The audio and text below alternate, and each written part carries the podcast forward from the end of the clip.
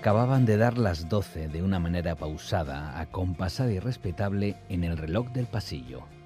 Era costumbre de aquel viejo reloj, alto y de caja estrecha, adelantar y retrasar a su gusto y antojo la uniforme y monótona serie de las horas que va rodeando nuestra vida, hasta envolverla y dejarla como a un niño en la cuna, en el oscuro seno del tiempo. Poco después de esta indicación amigable del viejo reloj, hecha con la voz grave y reposada propia de un anciano, sonaron las once, de modo agudo y grotesco, con impertinencia juvenil, en un relojillo petulante de la vecindad. Y minutos más tarde, para mayor confusión y desbarajuste cronométrico, el reloj de una iglesia próxima dio larga y sonora campanada, que vibró durante algunos segundos en el aire silencioso.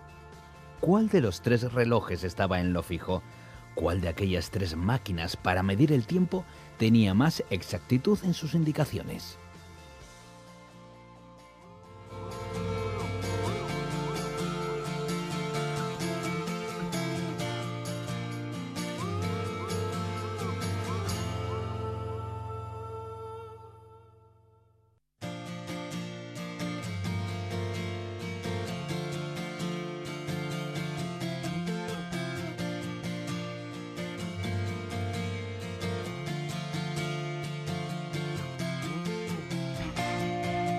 Pasado 28 de diciembre se cumplían 150 años del nacimiento de Pío Baroja, pero pocos han sido los actos de homenaje como escasas han sido las ocasiones en las que su obra ha cobrado vida en los escenarios, si hablamos de las últimas 7-8 décadas.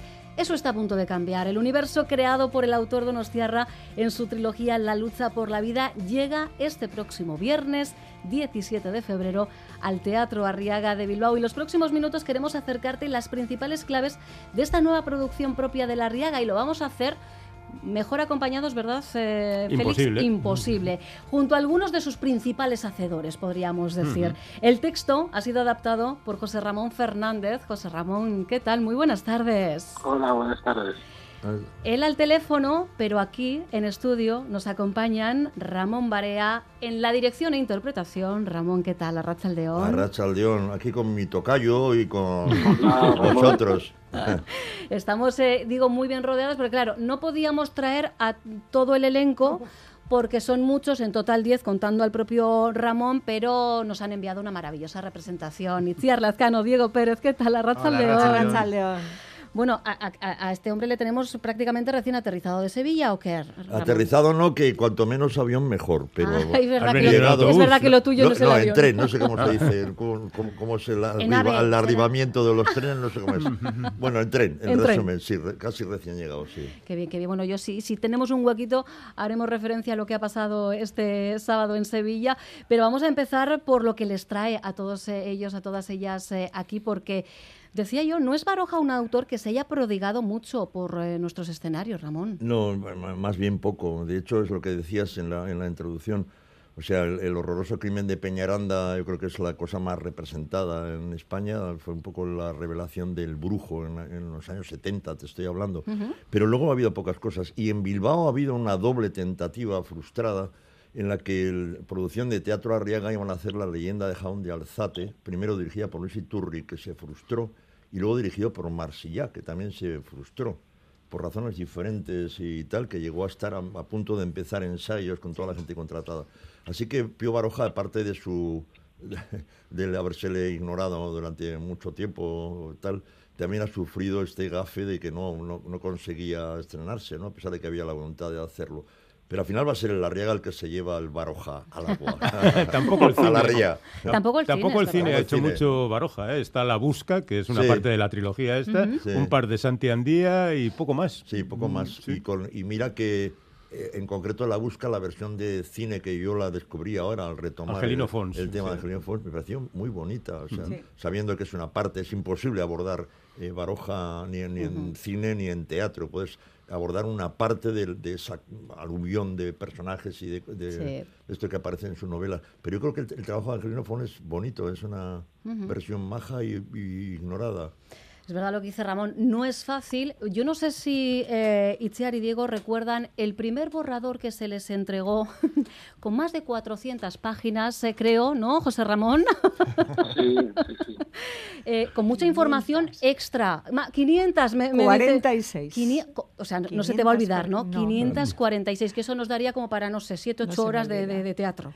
Pero, pero fueron muy importantes esos 546 folios, porque es verdad que hubo que hacer un trabajo de resumir, pero aportó muchísima información para, para, los actores y las actrices. Entonces eso es una joyita. Digo, porque habéis de alguna manera redescubierto al propio Baroja eh, durante el proceso creativo especialmente, ¿no? Durante los ensayos. Yo desde luego le he descubierto casi, porque yo creo que, creo que no había leído nunca nada de él le he visto la película, he empezado a leer las novelas, no me he dado tiempo porque yo me he incorporado un poco más tarde en el proceso, entonces me ha llegado todo así un poco. Y yo le estoy descubriendo ahora y me gusta mucho el universo que, él crea. Porque partimos de un universo, em, José Ramón, podríamos decir, pues, pues más sórdido, ¿verdad? Pero, pero el tipo tiene también su punto salado, ¿no? El humor está eh, también.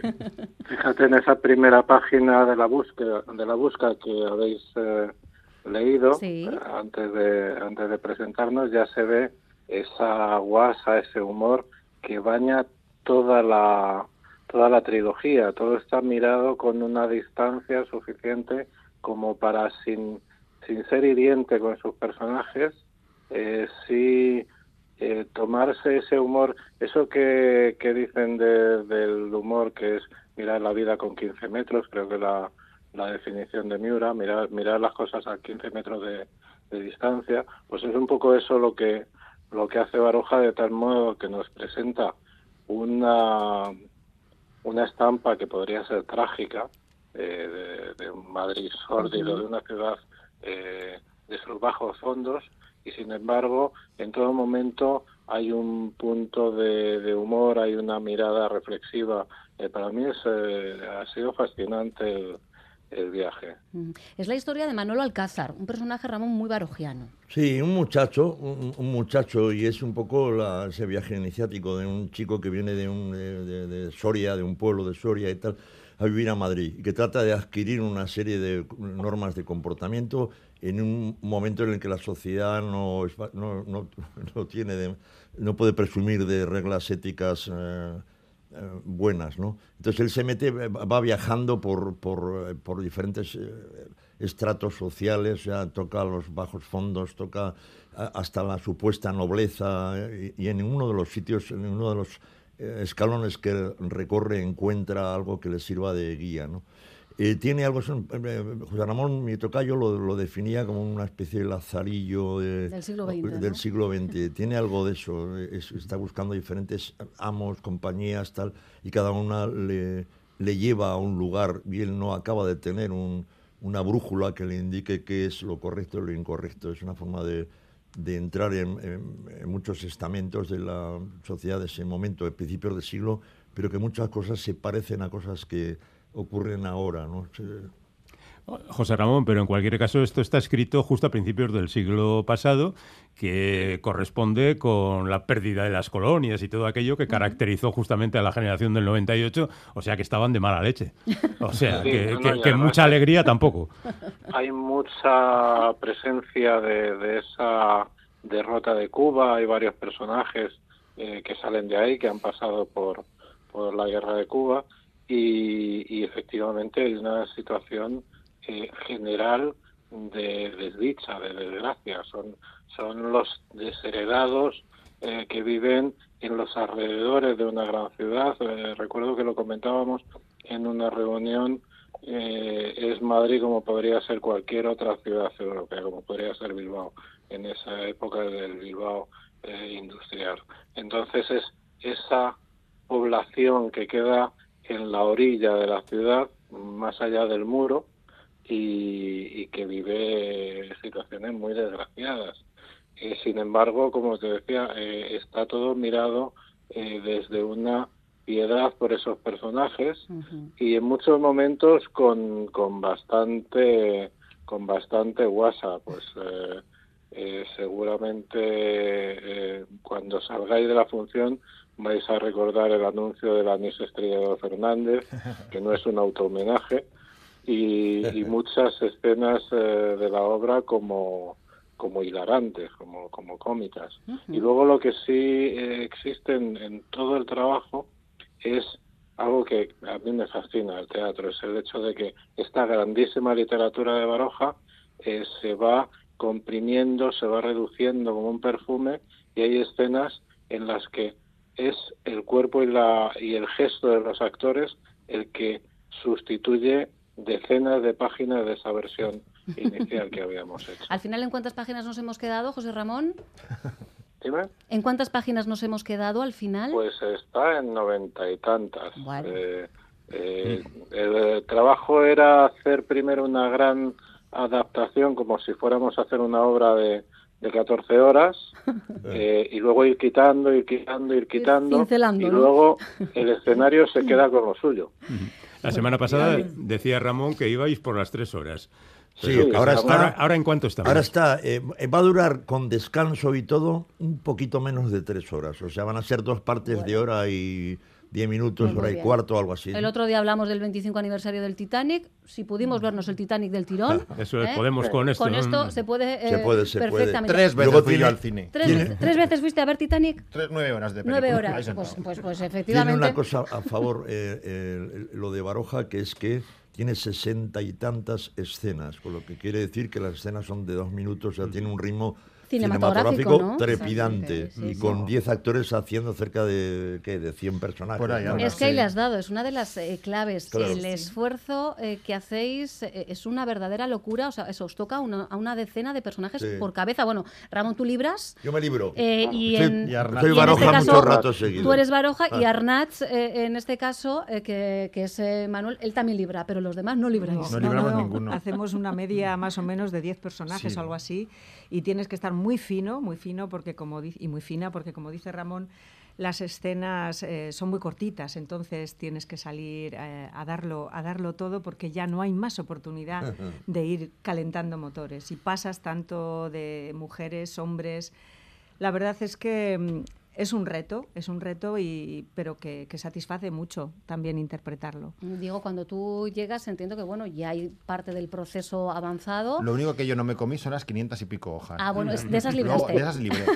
Pero luego ya no, luego el proceso entero he estado yo ahí viviéndolo a gusto. Ahí, ahí, a gusto. Vamos a mencionar al, resto del elenco. Sí, por favor. Aitor Fernandino, Latz Gamboa, Yonira Zabal, Sandra Martín, Alfonso Torregrosa, Leiros Mazábal y mencionábamos a Arnaz Puertas que en este caso encarna a Manuel, el protagonista. También no quiero yo dejar de recordar a, Leire Orbe, colaboradora de este programa, que también, también tiene, eh, en este caso, trabajito, ¿no? Ahí está, en, ese apartado no muy agradable siempre, que es el de, el un poco producción, coordinadora de producción que es eso que tiene que salir siempre bien y, nadie se fija en ello, se supone que todo sale bien de manera natural.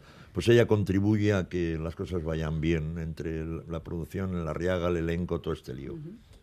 Bueno, el hecho de utilizar a Baroja lo hacéis para aliviar. O sea, de repente sales tú y dices, pues nada, que este vino por aquí, se peleó con fulanito y luego se fue a ligar con Antonia. No, no, para resumir, no, no. Eh, dentro de las, de las, propias novelas de Baroja hay ese juego. Él, empieza diciendo, el autor piensa que tal, pero el autor cree que debiera de haber hecho este texto de tal manera. Es como Hitchcock, que tiene la necesidad de salir. Ese juego lo hemos mantenido también en la versión teatral que haya que aparezca Alvaroja como personaje y, que eh, de alguna manera es el de Miurgo, el, que está organizando las, las escenas y tal, eh, se juega con ello. Nos ayuda también para, para, más que para hilar, para comentar o para crear un paisaje rápidamente con pocas palabras y así.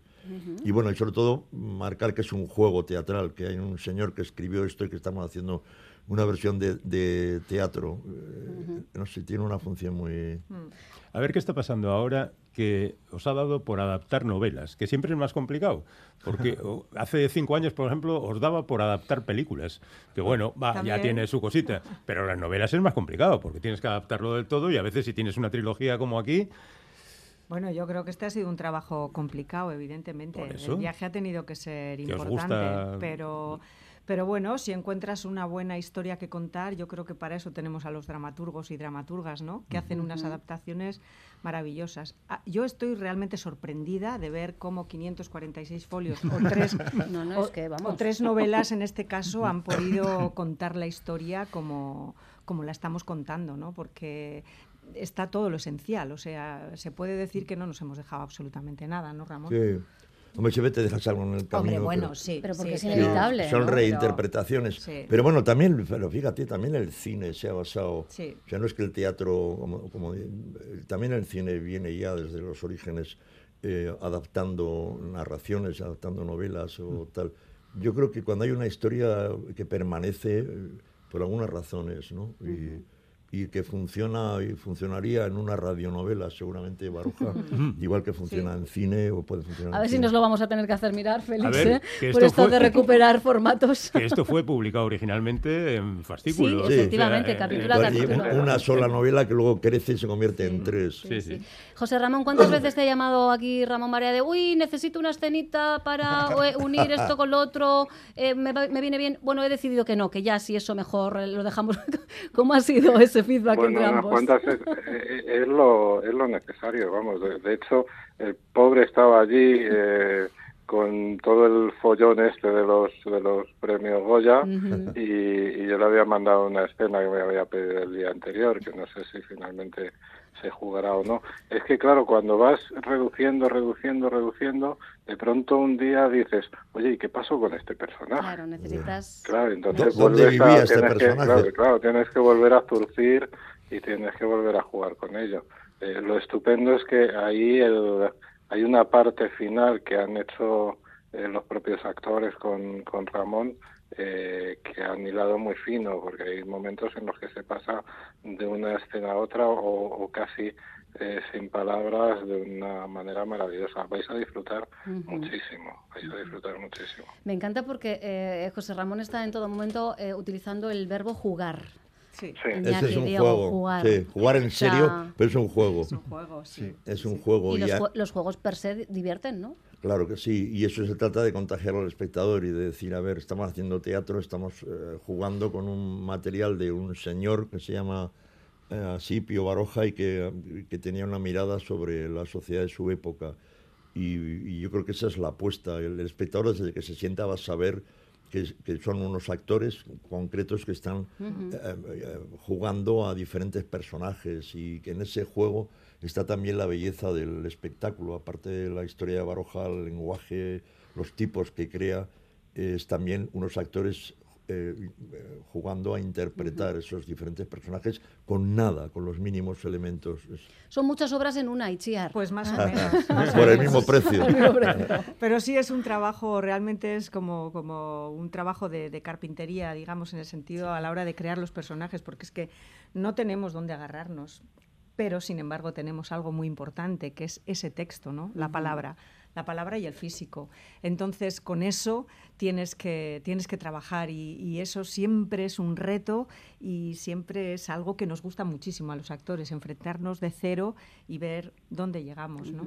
Bueno, ¿cuántas veces habéis tenido que repetir? Quiero decir, ¿cuántas horas habéis invertido en ensayos, en cambios? empezamos el 12, ¿no? El 12 de diciembre. 12 de diciembre, 12 de diciembre o sea, hace dos meses ya. Sí, sí, hemos hecho un trabajo también muy grande en, un tiempo más reducido, porque hay que tener en cuenta eso, que son casi dos obras, ¿no? De, duración. De, duración más o menos. claro. Pero, pero sí, pero hemos, hemos, hemos sabido avanzar bien en esta maratón. Y algo, algo de eso que lo habíais hecho fantásticamente y de repente lo han quitado. ¿Tenéis algún momento de eso? De, yo tenía un momento de fantástico yo soy el culpable. y ahora ya no queda. Pero no ha habido mucho. Alguna cosilla suelta sí, pero no, no ha pasado eso de que lo ensayas y que luego te lo quitas. Eso no ha pasado. Yo creo que han desaparecido frases. Frases o cosas concretas de una pero escena. Es lo que decía José Ramón, ¿no? Frases que en un momento dado vosotros habéis convertido en, gesto que dice tanto como... Pero personajes, eh, igual diría que, no, no, ninguno, ¿eh? Fragmentos, que de repente han desaparecido. Pero eso pasa, eh, también hay un paralelismo por pensar en lo cinematográfico, a veces el, montaje, cuando empiezas a pegar las piezas, el propio montaje te rechaza o te pide cosas. Yo creo que aquí ha funcionado igual, con lo cual había una cierta lógica narrativa y yo creo que todos notábamos que podía sobrar o, que no se acuerda ya uno que se ha suprimido o tal, porque, porque ya parece que es más orgánico como está y así. Pero es verdad que se ha peleado con el texto. Hay que decirlo que los actores que estamos acostumbrados a tener el guion y a mirar, a subrayar lo mío, y esto ha sido, tenemos 500 páginas, tenemos los personajes, eh, vamos a ir quitando cosas, información y tal. Ha sido un trabajo, eh, no voy a decir duro, pero intenso. Fácil, desde luego, no ha tenido que ser. Estreno, decíamos, este viernes día 17, funciona a las 7 y media de la tarde. Eh, esto, a esto se llega sin merendar, ¿no? Porque, claro. hay descanso para luego hacer lo que quieras, ¿eh? ¿Vosotros también? Y hay bocadillos en el ambigú, ¿eh? Yo creo que sí. En este caso, pensaba en la merienda de ellos y ellas. creo que sí que van a abrir el ambigú, sí, ¿eh? Me han llegado yo estuve, que yo estuve el otro día ah, en, el ballet. Se dice, se cuenta, se rumorea. Mira, mira Diego cómo abre la boca. No lo sabía. Podemos salir... Esto, es, esto es información, la radio, la inmediatez. Hoy estamos celebrando el Día de la Radio. No puedo yo dejar de presentaros mm. o preguntaros, mejor dicho, por, por la radio en vuestras vidas. Oh, fundamental. O sea, a ver, yo soy el zorro, zorro, zorrito, para mayores, sean rubios o morenos, sean ricos o pobres, ustedes y nada más que ustedes son formidables. Y es por eso por lo que la etiqueta Tergal numerada ha creado este programa, un programa que sería como los demás si no fuera porque ustedes son formidables. Chan, chan, por, favor, por favor, por favor, Nada más que decir. Yo me despierto y me duermo con la radio, o sea, la tengo en mi mesilla y está, pero desde hace muchísimos años. En cuanto me despierto a la noche, si me desvelo, me pongo la radio a la noche también, a la mañana, o sea, yo vivo con la radio todo el rato. Las mañanas son de radio, me da la sensación. En mi casa por la noche siempre ha sido así. Tú por la edad tienes que escuchar podcast. Perdona. Eh, ¿Qué va? Es que ni eso, estoy en una edad rarísima.